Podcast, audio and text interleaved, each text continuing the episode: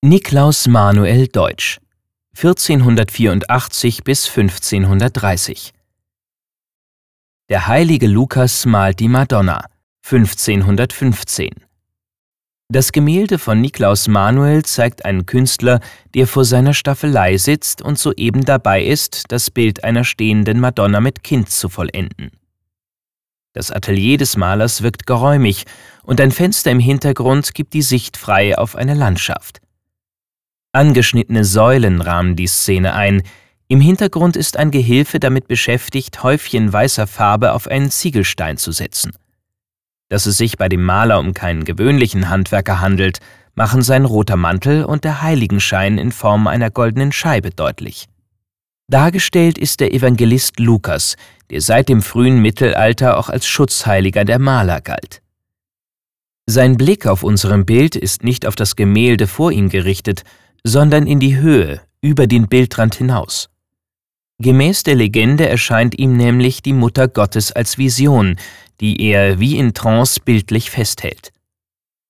Die goldenen Strahlen in der linken oberen Bildecke und die in Schwingungen versetzten Gehänge der Blattgirlande können als Spuren der Präsenz der Madonna gedeutet werden.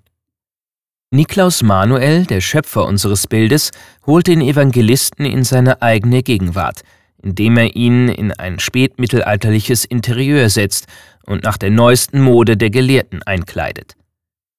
Es ist anzunehmen, dass Manuel dem Heiligen seine eigenen Gesichtszüge verlieh. Dies sowie das Monogramm NMD, auf das der linke Fuß des Malers hinweist, zeugen vom Selbstverständnis Niklaus Manuels als Künstler an der Schwelle zur Neuzeit.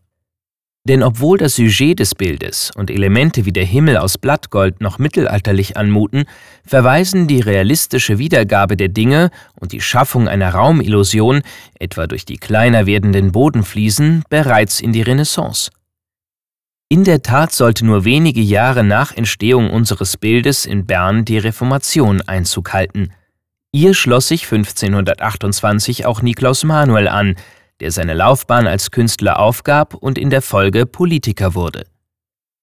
Das Gemälde Der heilige Lukas malt die Madonna aus dem Jahr 1515 bildete die rechte Außenseite eines zweiflügeligen Altars, der ursprünglich in der Dominikanerkirche, der heutigen französischen Kirche in Bern aufgestellt war